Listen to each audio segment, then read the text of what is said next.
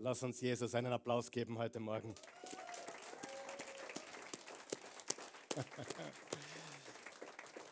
Schön, dass ihr da seid. Ihr könnt Platz nehmen, bitte sehr. Wir feiern dieses Wochenende, wie ihr wisst, die, Auf die Auferstehung, aber wir feiern auch den Tod Jesu Christi und die Auferstehung. Lass uns kurz beten. Himmlischer Vater, gütiger, gnädiger, treuer Gott, wir danken dir für diesen wunderbaren Tag. Danke, dass du deinen Sohn gesandt hast, damit jeder, der an ihn glaubt, nicht verloren geht, sondern ewiges Leben hat. Herr Jesus, du bist nicht nur für uns gestorben, du bist am dritten Tage auferstanden von den Toten.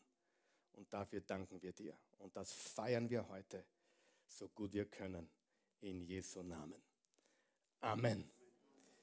Seine letzten Worte am Kreuz waren, es ist vollbracht. Es ist vollbracht. Und wir dürfen den Fehler nicht machen, den, glaube ich, viele Menschen machen oder viele Gläubige machen, dass wir den Karfreitag vom Ostersonntag irgendwie trennen. Wer weiß, das ist eine Sache. Er ist für uns gestorben, für unsere Sünden und er ist auferstanden von den Toten. Das ist ein großes Mega-Ereignis. Und was am Kreuz passiert ist, ich glaube, Worte können das gar nicht fassen. Und kein Film kann adäquat wiedergeben, was in diesen dunklen Stunden passiert ist. Ich habe einen Geschichtler gelesen, der berichtet von der Geschichtlichkeit des Todes und der Auferstehung Jesu. Also nicht jemand, der die Bibel gelesen hat und gesagt hat, das ist wahr, sondern jemand, der aus der Geschichte beweisen kann, dass Jesus Christus gelebt hat, gestorben ist und auferstanden ist. Und der hat Folgendes gesagt. Wenn du dort gewesen wärst, wenn ich dort gewesen wäre beim Kreuz. Was wir dort gesehen hätten, ist so scheußlich, so unglaublich brutal, du hättest wahrscheinlich erbrochen. Die Menschen in der heutigen Zeit halten sowieso nicht mehr viel aus. Wir hätten wahrscheinlich erbrochen oder geschrien oder uns die Haare ausgerissen oder uns auf den Boden geworfen und bis zur Erschöpfung geschluchzt. Was dort am Kreuz passiert ist, kann sich kein Mensch vorstellen, der heute lebt. Nicht einmal der Film von Mel Gibson, The Passion of the Christ. Alle, die sich theologisch und geschichtlich auskennen, können bestätigen, das ist nicht einmal annähernd, was wirklich passiert ist. Es war zum Erbrechen, es war nicht zum Aushalten, geschweige denn es selbst zu erdulden am Kreuz. Und ich sage das deswegen, weil was Jesus erlebt hat, hat er freiwillig getan.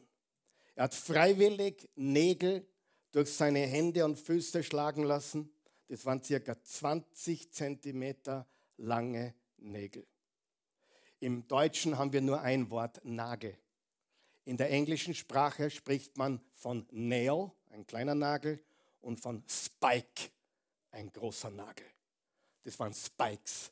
Das waren über 20 Zentimeter große Nägel. Man musste ja einen Mann mit 80 Kilo oder so ungefähr dort hinhängen. Und am ganzen Körpergewicht hat man sich aufrichten müssen auf diesen Nägeln, um atmen zu können. Wenn du dich nicht mehr aufrichtest, hängst du durch. Und eigentlich war es ein Erstickungstod.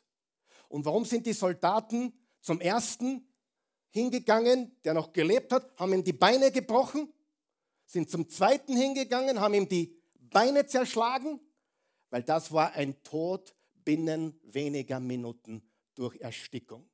Und der einzige Weg, diese Erstickung zu vermeiden, war ein ständiges Aufbäumen auf den Füßen, auf den Nagel, was einen unbeschreiblichen Schmerz in deine Hirnzellen schießt unbeschreiblich.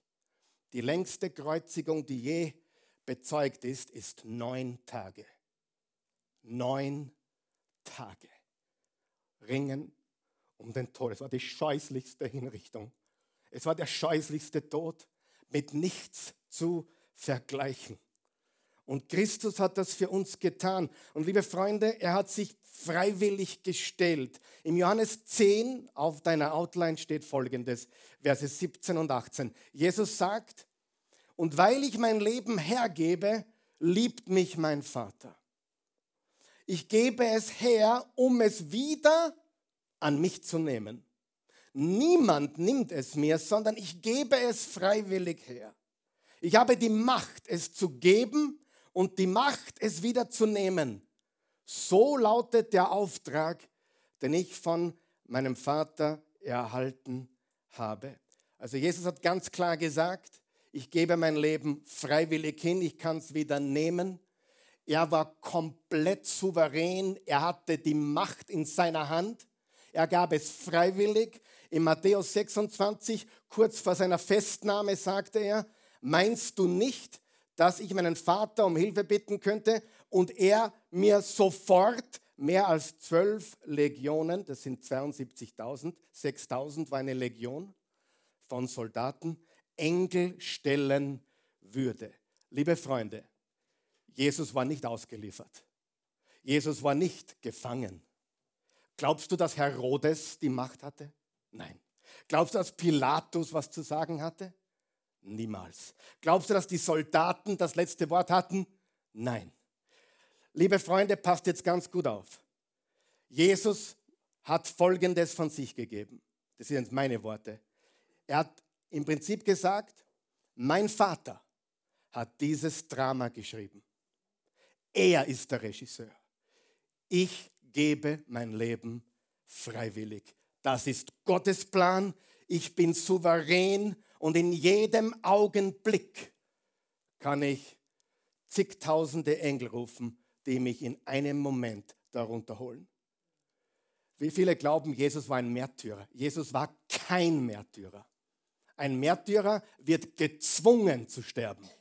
Ein Märtyrer wird für seinen Glauben, wenn ich, Karl Michael, glaube und ich lebe in einem Land, wo das verboten ist und sie nehmen mich gefangen, und sie sagen, leugne Jesus, leugne deinen Glauben oder wir köpfen dich. Und ich sage, nein, mache ich nicht, dann werde ich geköpft. Aber ich bin, ein, ich bin ausgeliefert. Jesus war nicht ausgeliefert.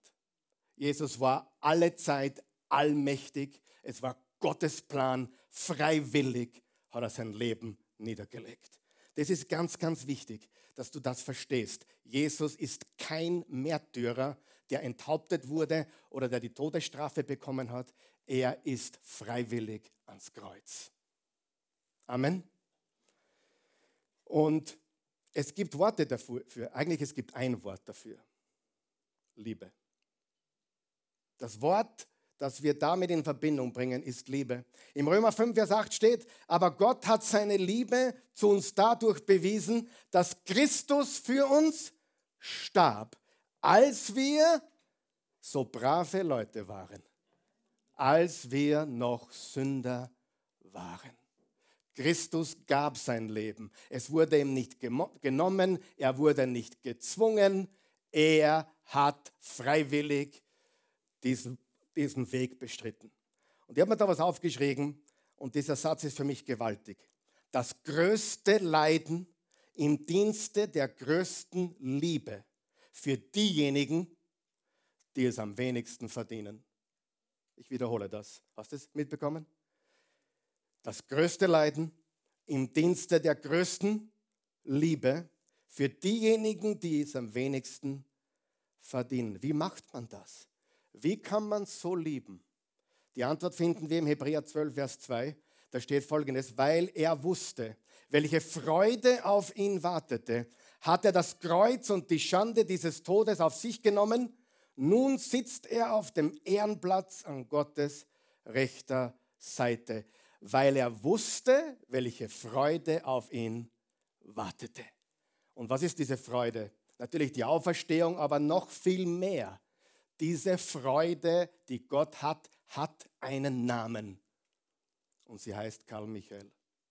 Und sie heißt Johanna. Und sie heißt Andreas. Und sie heißt Miriam. Und sie heißt Mathieu und Bernadette und Karl und Gertrude und Karl-Heinz und Irene, Andreas. Der vor ihm liegenden Freude, aufgrund der vor ihm liegenden Freude konnte er das Kreuz erdulden. Jeder Sportler versteht es, jeder Spitzensportler versteht es, warum er sich quält, um die Trophäe zu holen. Aber das ist kein Vergleich mit dem, was Christus erdulden musste. Ja? Jeder, der im Leben was bewegt oder ein Geschäft aufbaut, weiß, was es bedeutet, den Preis im Vorhinein zu bezahlen, weil wir wissen, vor uns liegt Freude. Warum dienen wir? Weil Freude auf uns wartet. Warum geben wir? Weil Freude auf uns wartet. Warum leben wir und folgen wir Jesus nach? Weil die Freude größer ist als das Vergnügen dieser Welt. Amen. Und Jesus hat es vorgemacht und vorgelebt und er hat gesagt, ich lege mein Leben freiwillig nieder. Und er spricht ständig vom Tod und der Auferstehung. Zum Beispiel auch kurz nach seinem ersten Wunder in Kana auf der Hochzeit, wo er Wasser in Wein verwandelt hat. Und für einige religiöse Leute, es war nicht Wein in Wasser, sondern Wasser in Wein. Jesus macht schon das Richtige. Ja? Er weiß auch, wie man Feste feiert übrigens. Jesus entgegnete, zerstört diesen Tempel und ich werde ihn in drei Tagen wieder aufbauen. Und dann steht später, die waren ganz verwirrt, 46 Jahre hat es gedauert, bis der steht und du willst ihn in drei Tagen wieder aufbauen und sie hatten keine Ahnung. Er sprach von seiner Kreuzigung und seiner Auferstehung. Zerstört diesen Tempel und in drei Tagen werde ich ihn wieder aufwecken oder aufbauen. Im Lukas 9, Vers 22 denn der Menschensohn wird vieles erleiden müssen, sagte er.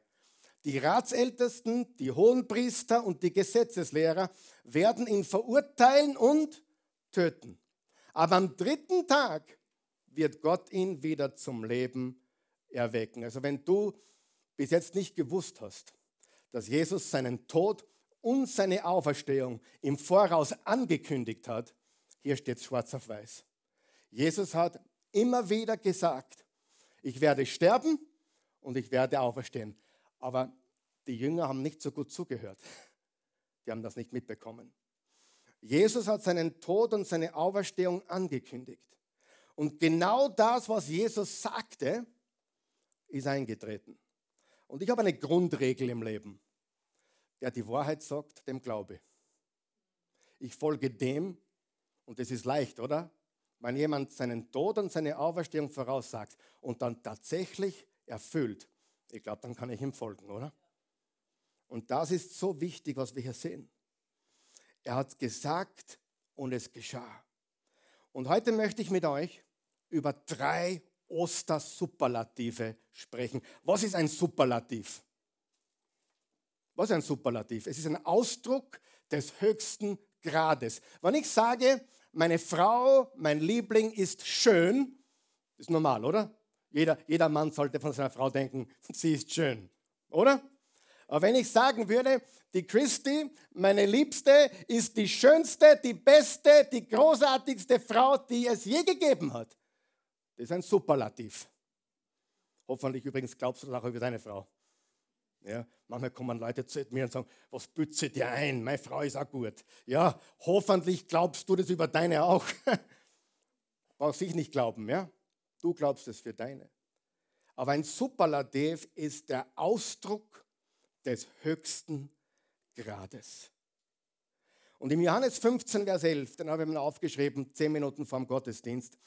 Den Vers habe ich nicht auf der Outline, da steht, ich sage euch das, damit meine Freude euch erfüllt und eure Freude vollkommen ist.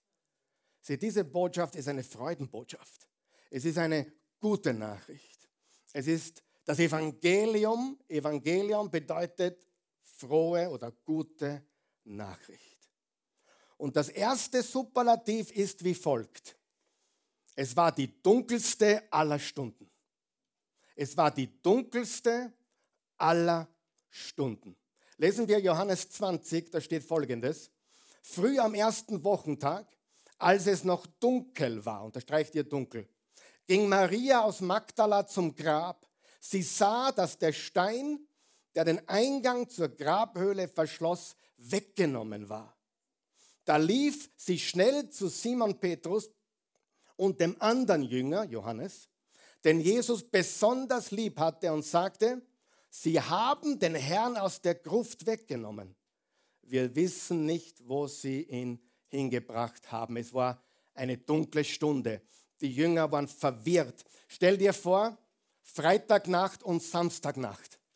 Ihre ganze Hoffnung war weg.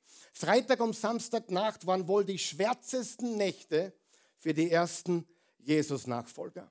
Es ist schwer zu beschreiben, wie dunkel diese Stunden für die Jünger waren. Obwohl Jesus versucht hatte, sie auf seinen Tod vorzubereiten, waren sie für seine Worte taub. Sie haben nur gehört, was sie hören wollten, nämlich, dass ein Messias kommt, der sie befreit vom römischen Reich und politisch übernimmt. Aber Jesus kam nicht, um ein irdisches Reich zu bauen, sondern ein ewiges Reich. Und als Jesus gekreuzigt wurde, waren die Jünger am Boden zerstört. Vollkommen desillusioniert. Sie waren auch in großer Gefahr und dies erzeugte ein schreckliches Gefühl der Niederlage. Sie erlebten wirklich die dunkelste Stunde ihres Lebens. Wer hat schon eine dunkle Stunde erlebt in seinem Leben? Hm? Oh mein Gott, schwarze Stunde, dunkle Stunde, finstere Stunde in seinem Leben. Ich habe sowas erlebt. Einmal ganz schlimm und öfters schon auch schlimm. Aber für die Jünger war das eine ganz dunkle Stunde. Aber das war die dunkelste Stunde aller Zeiten. Die Hoffnung ist tot. Auf dem, auf dem die Hoffnung ruhte, der ist plötzlich nicht mehr da. Was macht eine, eine Stunde dunkel? Ich gebe dir ein paar Dinge. Erstens, was eine dunkle Stunde ausmacht, ist sinnloses Leiden. Wer hat schon mal das Gefühl gehabt, ich leide und es ist so sinnlos? Es ergibt keinen Sinn. Ich meine, wenn du für einen Grund leidest, dann kannst du Freude haben. Die vor dir liegende Freude. Wenn du dich schindest in der Kraftkammer, weil du das nächste Turnier gewinnen willst, dann leidest du, aber du weißt, da ist ein Sinn dahinter. Aber was eine Stunde wirklich dunkel macht, ist, wenn du dich fragst, Warum?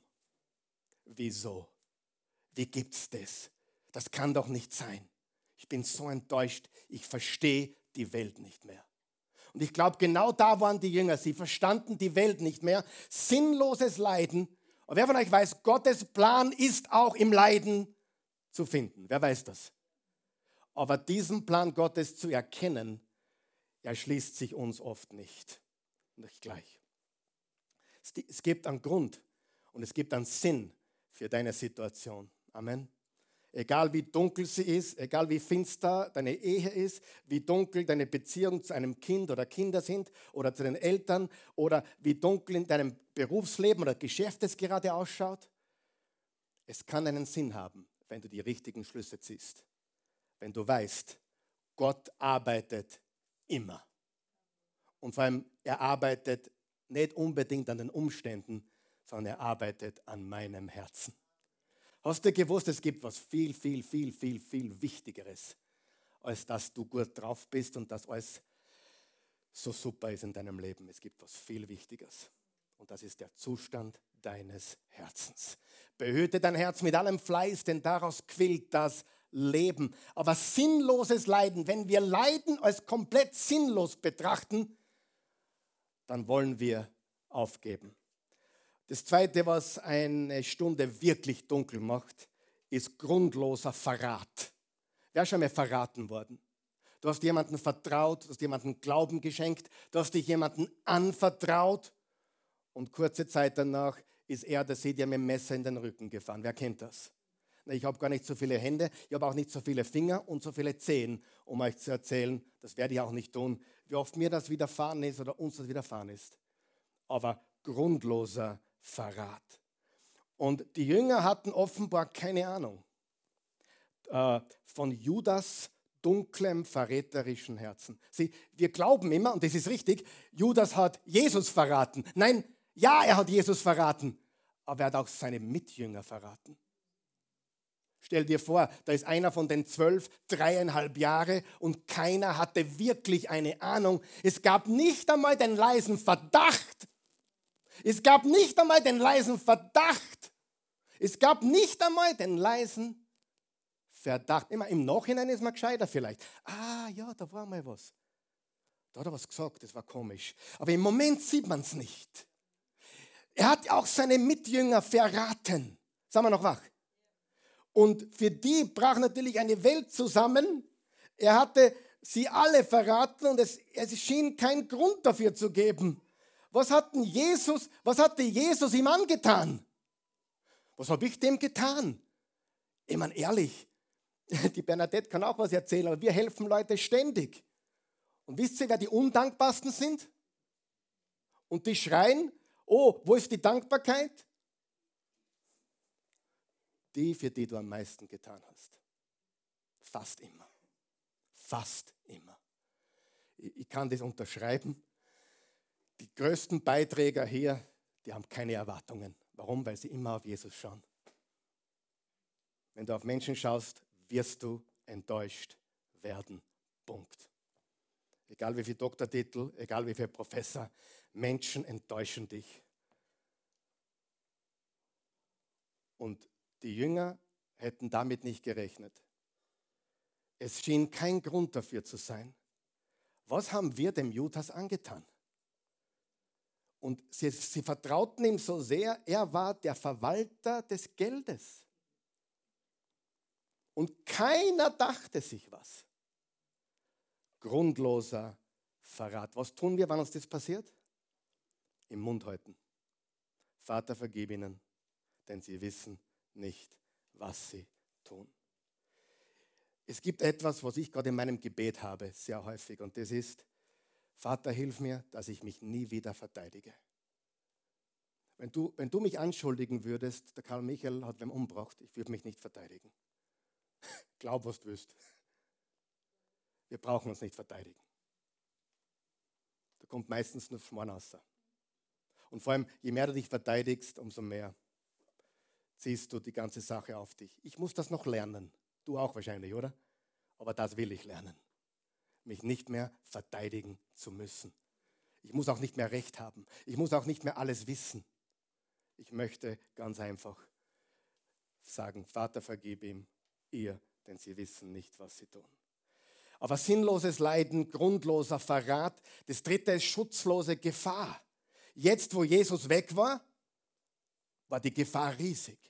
Sie waren großen Gefahren ausgesetzt. Und was ist, wenn du in Gefahr bist? Kriegst du Angst, oder? Und was sagt Jesus, wenn du Angst hast? Fürchte dich nicht. Aber wo ist er jetzt? Jetzt ist er weg.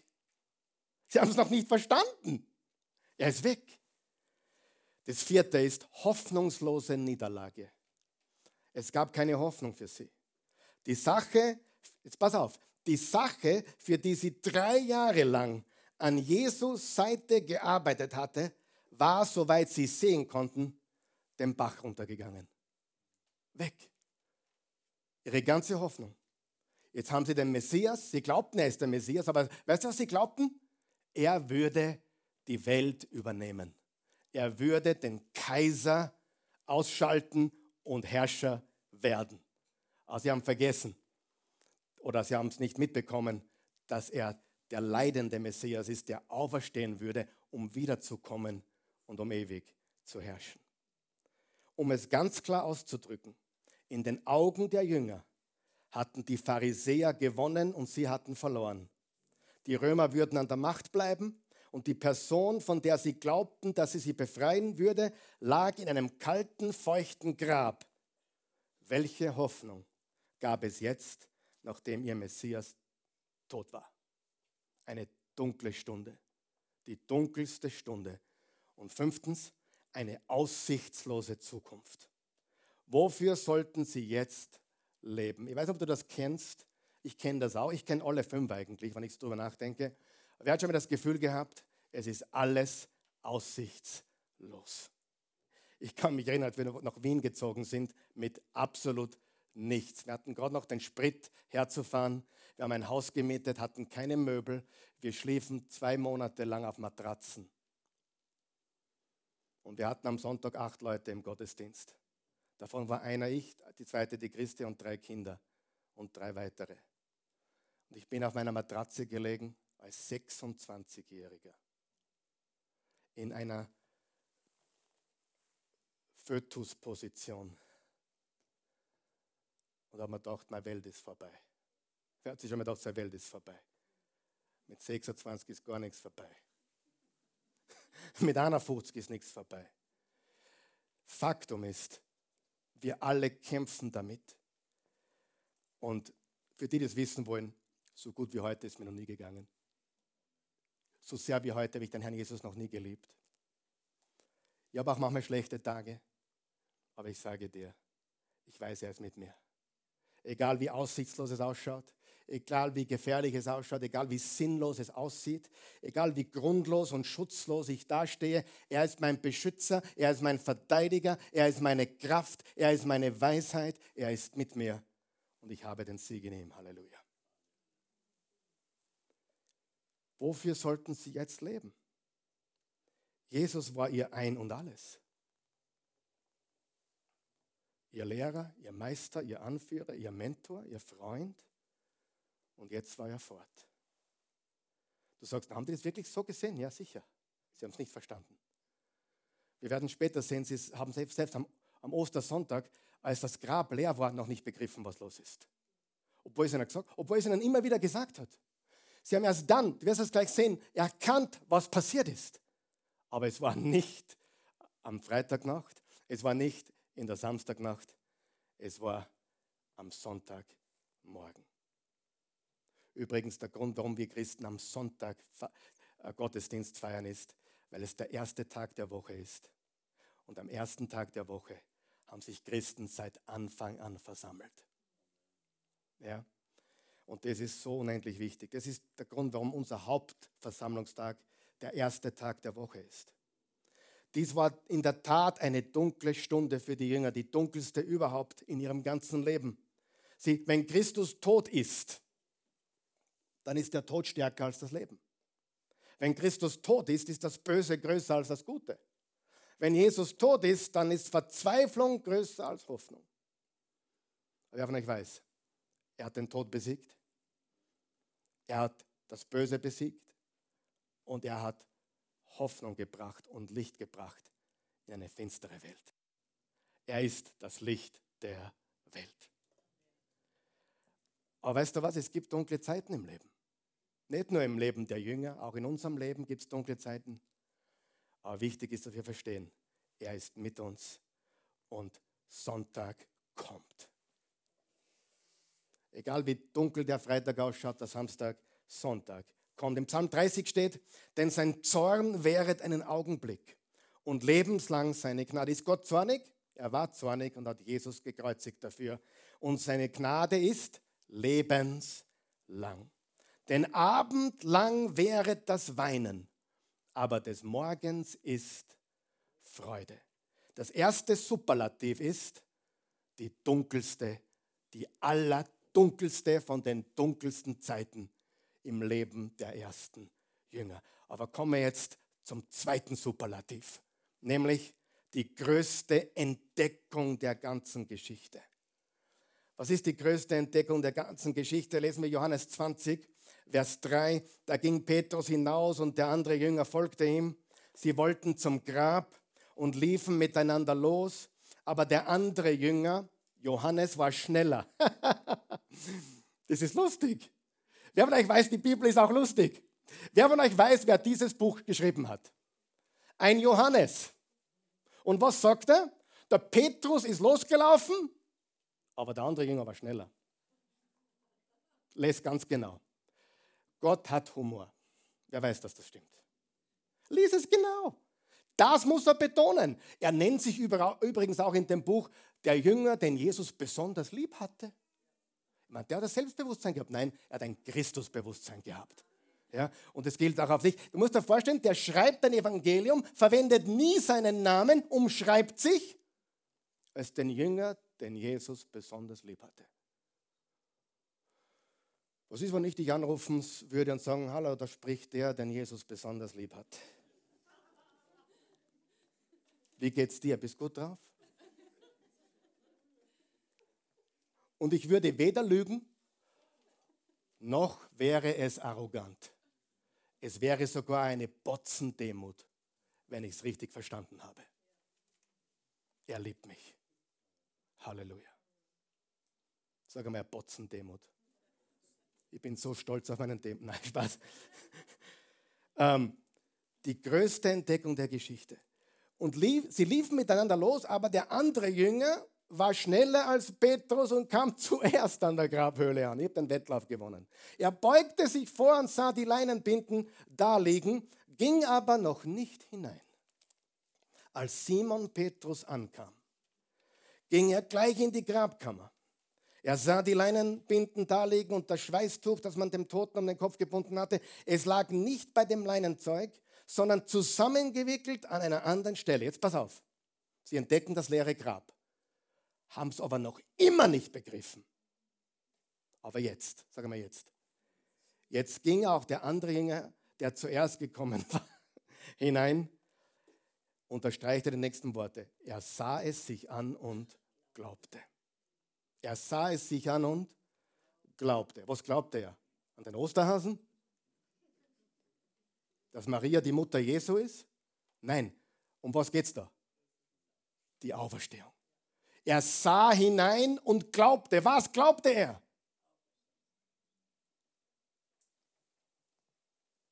Sie glaubten an die Auferstehung. Denn, sie, denn bis dahin hatten sie noch nicht verstanden, dass Jesus nach dem Zeugnis der Schrift von den Toten auferstehen musste. Zuerst war es sicher ein Schock, aber dann kam die Erkenntnis. Und mit der Erkenntnis bekam das Wunderbare und Herrliche. Und das bedeutet, Jesus ist, wer er behauptet hat zu sein. Und es bedeutet, dass der Tod besiegt war. Im 1. Korinther 15 steht, und wenn das geschieht, wenn das Vergängliche mit Unvergänglichkeit bekleidet wird und das Sterbliche mit Unsterblichkeit, dann geht die Aussage in Erfüllung, die in der Schrift steht. Der Tod ist auf der ganzen Linie besiegt. Tod, wo ist dein Sieg? Tod, wo ist dein tödlicher Stachel? Der Stachel, der uns den Tod bringt, ist die Sünde. Und dass die Sünde solche Macht hat, liegt am Gesetz. Gott aber sei Dank, durch Jesus Christus, unseren Herrn, schenkt er uns den Sieg. Sieh, die Auferstehung, das leere Grab bedeutet, Jesus ist, wer er behauptet hat, zu sein. Und weißt du, manche sagen, naja, wer weiß, ob das stimmt. Studier die Geschichte. Und ich sage dir, Judas erhängte sich. Dann kam Matthias als der Zwölfte dazu. Dann kam noch Paulus als Außerirdischer dazu, quasi der Dreizehnte, wenn man so möchte. Und alle, alle, bis auf Johannes, der sehr, sehr alt wurde, alle wurden gemartert. Warum wurden sie gemartert?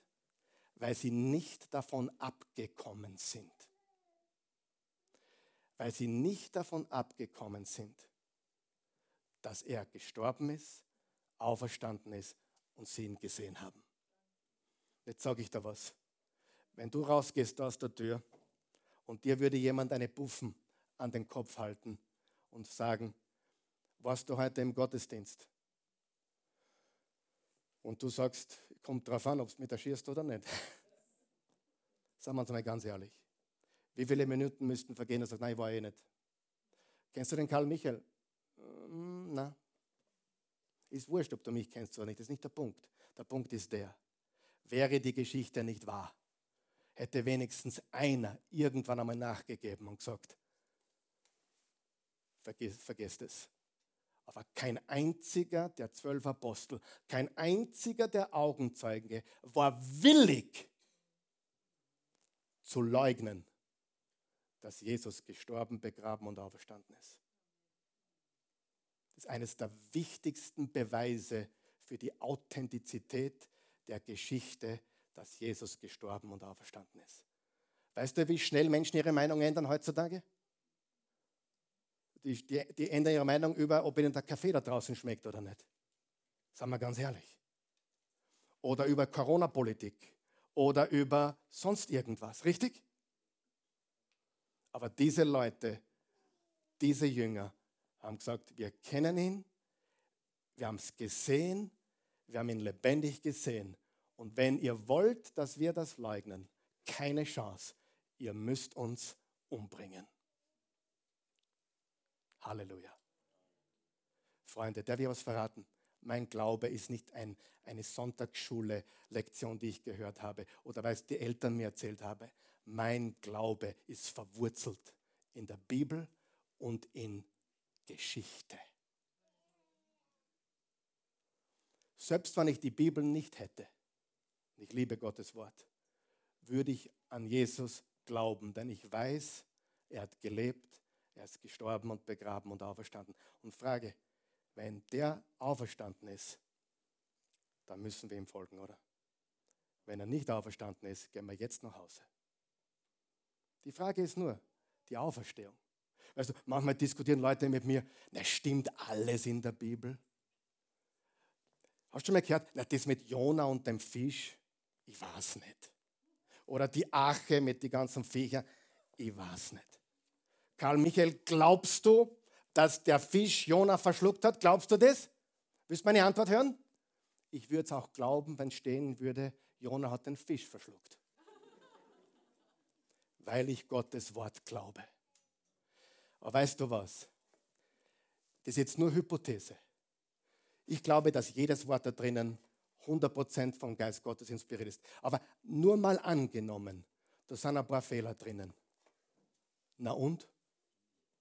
Wenn die Geschichte der Auferstehung stimmt, wenn die Geschichte der Auferstehung stimmt, wer hat das sonst getan? Und so viele hängen sich auf an oh, David und Goliath, der war drei Meter groß. Na. Oder Jona oder Ache. Hey, mein Glaube hängt und dreht sich um die Auferstehung Jesu. Das kann Buddha nicht vorweisen, das kann Konfuzius nicht vorweisen, das kann Joseph Smith nicht vorweisen, das kann Mohammed nicht vorweisen. Du kannst zu jedem dieser Gräber hingehen und vor den toten Gebeinen huldigen. Du gehst nach Jerusalem und du findest ein Grab, aber es ist leer. Es gibt keinen begrabenen Christus.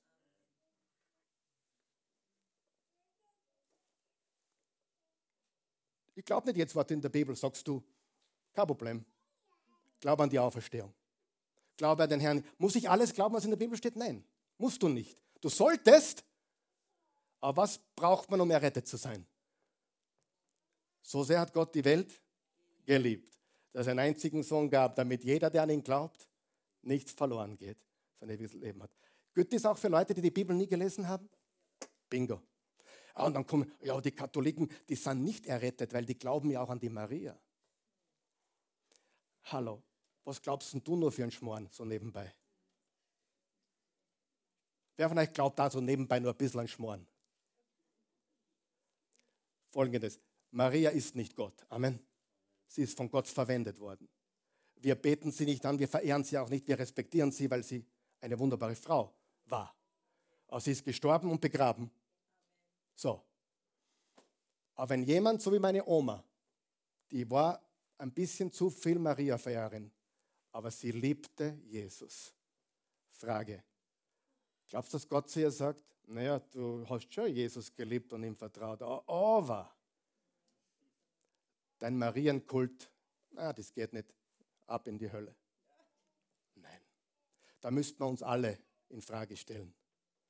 Wer von euch weiß, wie viele Unterschiede es im Christentum gibt? Die, die Pfingstler sagen, man muss in Zungen beten, weil sonst bist du gar nicht errettet, sagen manche. Manche Baptisten sagen, Zungenbeten ist vom Teufel. Wisst ihr was? Lass uns eins sein in einer Person. Und sein Name ist Jesus. Und weißt du was, je älter du wirst und je reifer du im Glauben wirst, umso mehr kannst du alle Couleurs schätzen. Gibt es Schlechtes und Teuflisches? Absolut. Aber gibt es auch Christen, die falsche Dinge glauben? Auch. Okay? So. Wo war ich? Das war jetzt extra, kostet nichts. Äh, das, das Grab ist leer. Er ist wirklich auferstanden. Es beweist, wer er ist und es beweist, dass er den Tod besiegt hat und es beweist, dass die Sünde besiegt war. Im 1. Korinther 15, Vers 17 steht, wenn aber Christus nicht auferweckt wurde, ist euer Glaube sinnlos und ihr steckt immer noch in euren Sünden. Was hat die Auferstehung zu tun damit, dass wir immer noch in unseren Sünden stecken, wenn Jesus nicht auferstanden ist? Ganz einfach. Er ist das perfekte Opfer für unsere Sünden. Wenn ich für dich sterben würde, bringt dir das gar nichts. Wenn du für mich sterben würdest, bringt mir das gar nichts. Und wenn Jesus gestorben wäre und nicht auferstanden wäre, dann würde uns das nichts bringen. Aber weil er auferstanden ist, beweist es, dass er für, für uns kam, um zu sterben, das Lamm Gottes. Und es bedeutet, dass Gott seine Versprechen hält. Gottes Wort ist wahr. Es ist alles eingetroffen, wie er es gesagt hat. Das kann man beweisen. Und er sagt, ich komme wieder und mache alles neu. Und ich habe keinen Zweifel daran, das zu glauben. Was ist das erste Superlativ? Die dunkelste aller Zeiten. Was ist das zweite Superlativ?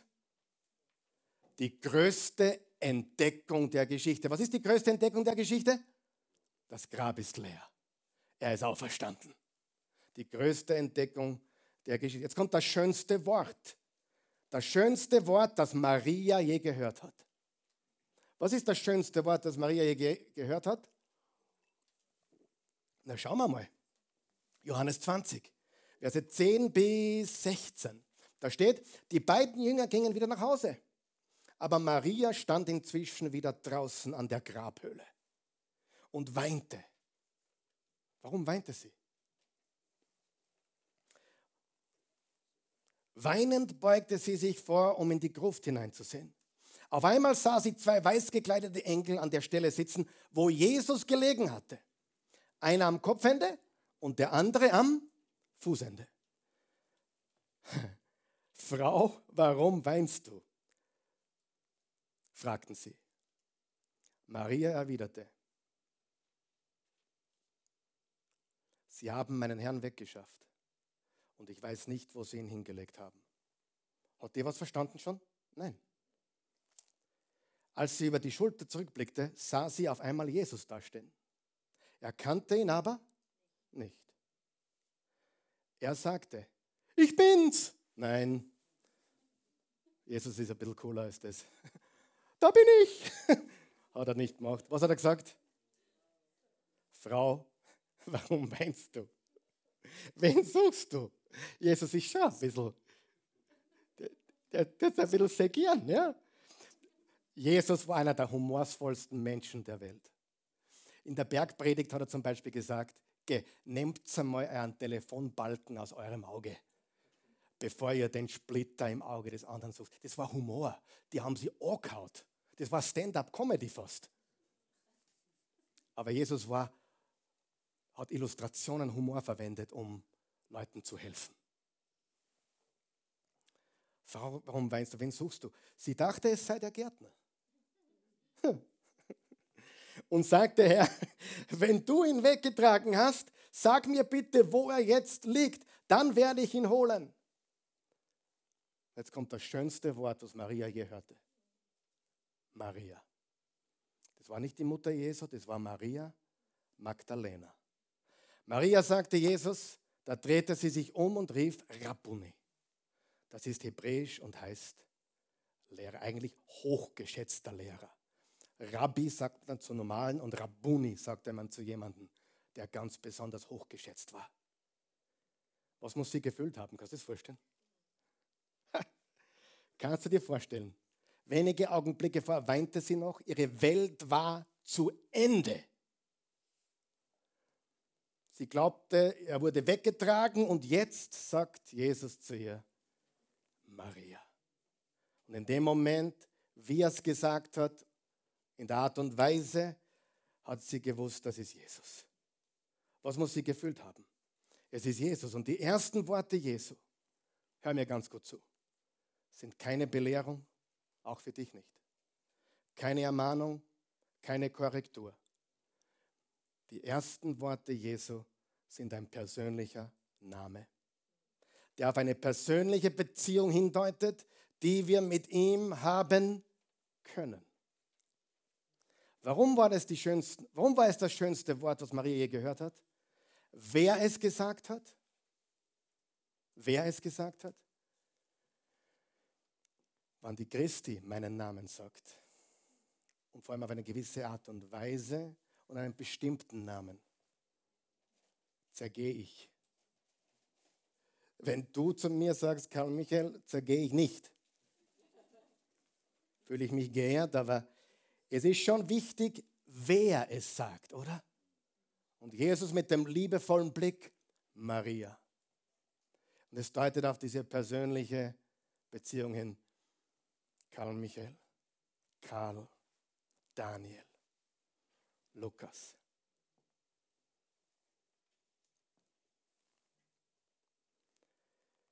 Und weil sie die erste war. Übrigens, die erste Frau, na, der erste Mensch. Der erste Mensch, der das Evangelium verkündigt hat, war eine Frau. Das sehen wir im Matthäus-Evangelium. Nächster Beweis, dass es 100% Wahrheit ist. In der damaligen Zeit war eine Frau nichts. Als Zeugin unwürdig. Leider, traurig, wir sind weit gekommen. Amen. Aber zur damaligen Zeit war das Wort einer Frau nicht interessant. Warum schreiben die Apostel dann, dass es eine Frau war? Gibt nur einen Grund dafür, weil es wahr ist. Wäre es fake, hätte man nie geschrieben, eine Frau hat es getan. Nie.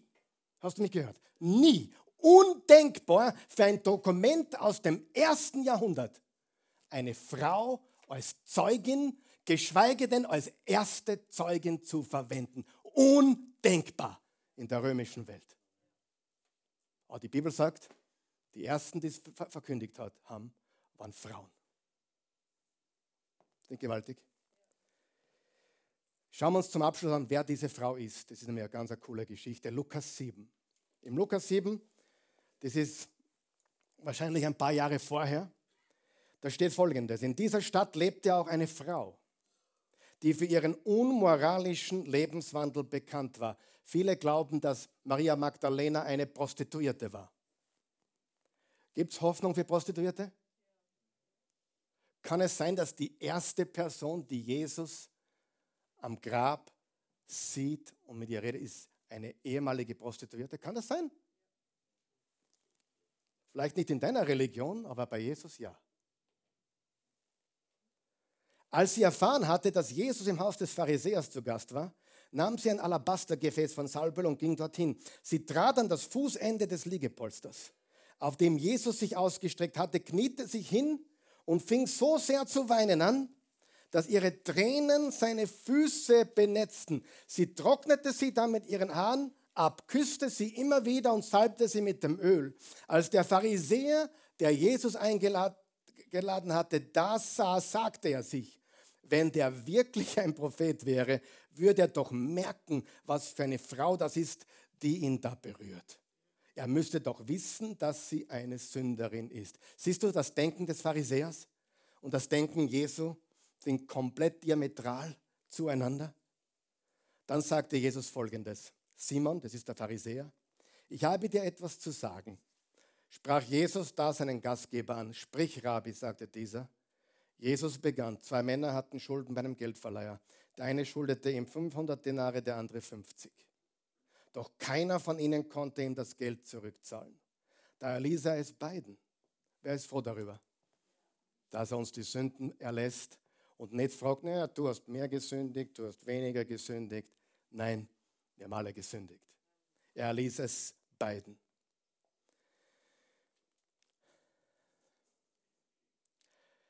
Was meinst du, wer von beiden wird wohl dankbarer sein oder ihn mehr lieben? Ich nehme an, der, dem die größere Schuld erlassen wurde, antwortete Simon. Richtig, sagte Jesus zu Simon und drehte sich zu der Frau um. Siehst du diese Frau? Nochmal, fast alle Theologen sind sich einig, das berichtet von Maria Magdalena. Ich bin in dein Haus gekommen und du hast mir nicht einmal Wasser angeboten, dass ich den Staub von meinen Füßen waschen könnte. Doch sie hat meine Füße mit ihren Tränen gewaschen und mit ihren Haaren getrocknet. Du hast mir keinen Begrüßungskuss gegeben, aber sie hat gar nicht aufgehört, mir die Füße zu küssen, seit ich hier bin. Du hast mir den Kopf nicht einmal mit gewöhnlichem Öl gesalbt, aber sie hat meine Füße mit teurem Balsam eingerieben. Ich kann dir sagen, woher das kommt. Ihre vielen Sünden sind ihr schon vergeben worden. Darum hat sie mir viel Liebe erwiesen. Wem wenig vergeben wird, der zeigt auch wenig Liebe. Wem viel vergeben wurde, der zeigt viel Liebe. Nur wenn wir erkennen würden, die Selbstgerechten sind die größten Sünder. Dann sagt er zu der Frau, ja, deine Sünden sind dir vergeben. Die anderen Gäste fragten sich, für wen hält der sich eigentlich, dass er auch Sünden vergibt? Doch Jesus sagte zu der Frau, dein Glaube hat dich gerettet, geh in Frieden.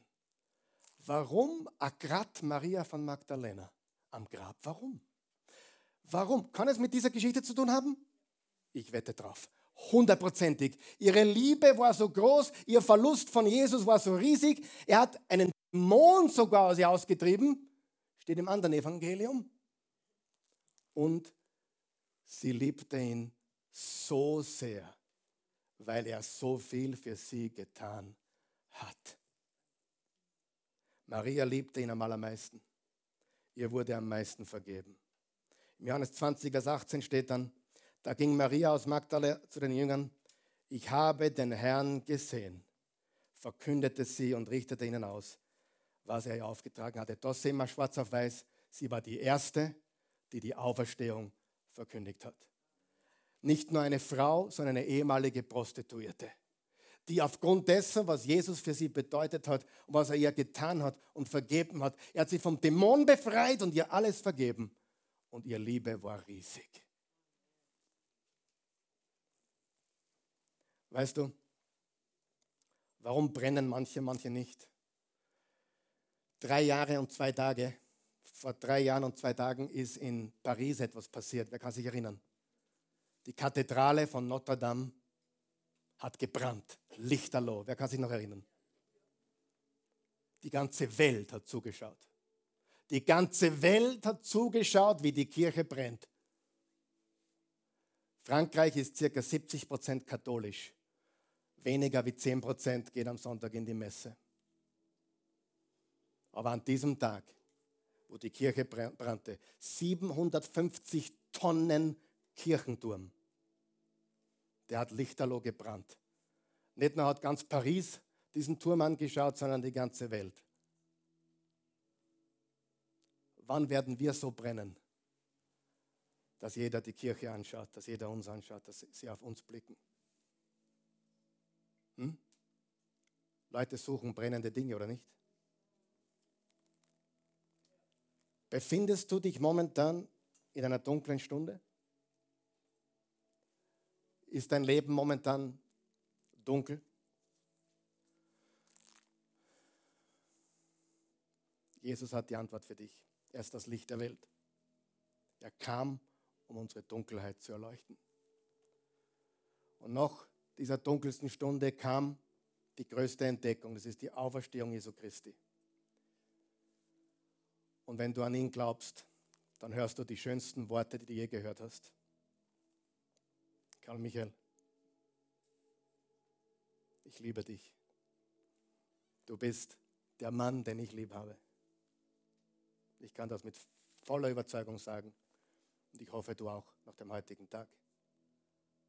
Es geht um eine persönliche Beziehung, nicht um Religion, sondern es geht darum, dass er deinen Namen kennt und deinen Namen sagt, wenn du ihm vertraust. Du musst nur wissen, dass du einen Retter brauchst. Und das bedeutet, dass du weißt, dass du gesündigt hast. Halleluja. Stehen wir gemeinsam auf. Vater im Himmel, gütiger, gnädiger, treuer, erbarmender Gott, wir danken dir für Jesus Christus, dem Sohn Gottes, der unvergleichbare, allmächtige, allgegenwärtige, allwissende Sohn Gottes, der Christus, der Messias. Wir danken dir für alles, was er für uns getan hat am Kreuz. Er hat unsere Sünden getragen, er hat unsere Schuld getilgt. Er ist für uns gestorben. Er wurde ins Grab gelegt und ist am dritten Tage auferstanden. Ein Theologe hat gesagt, Ostern ist der Neujahrstag der Seele. Es bedeutet einen neuen Anfang für uns, die wir glauben. Und eigentlich sollten wir über Ostern jede Woche reden. Was wir auch versuchen hier, immer wieder und immer wieder. Er ist auferstanden. Wenn du hier bist heute Morgen oder zuschaust zu Hause oder diesen Gottesdienst jetzt live miterlebst, du hast noch keine persönliche Beziehung zu Jesus. Dein Leben ist dunkel, du weißt es. Und du hast heute die Entdeckung gemacht, hey, der ist wirklich auferstanden. Er ist eine geschichtliche Person, der für mich gestorben ist, begraben wurde und auferstanden ist. Und ich will von ihm geliebt sein, ich will seine Liebe annehmen und ich will, dass er mich persönlich ruft. Und genau das tut er jetzt. Wenn du ihn annehmen möchtest als Herrn und Erlöser, sprich dieses Gebet mit uns. Sag folgendes, guter Gott, himmlischer Vater, ich komme zu dir, wie ich bin. Ich bin ein Sünder. Ja, ich bin ein Sünder. Bin schuldig. Ich bin verloren. Es ist dunkel in meinem Leben. Aber du bist mein Licht. Du bist meine Gerechtigkeit. Du bist die Auferstehung. Du bist das Leben. Und ich möchte dein Leben jetzt aufnehmen. Und ich glaube an dich, Herr Jesus Christus. Du bist gestorben, begraben und auferstanden. Ich bezeuge jetzt, dass du lebst. Komm in mein Leben. Ich bekenne dich als meinen Herrn und Erlöser. Und ich glaube von ganzem Herzen, dass du auferstanden bist. Ich gehöre jetzt dir und dein Leben ist mein Leben. Ich bin ein Kind Gottes. Die Ewigkeit werde ich bei dir verbringen. Von diesem Moment an bin ich eins mit dir, Jesus. Ich gehöre dir. Mein altes Leben ist vorbei. Ich danke dir dafür. In Jesu Namen. Amen.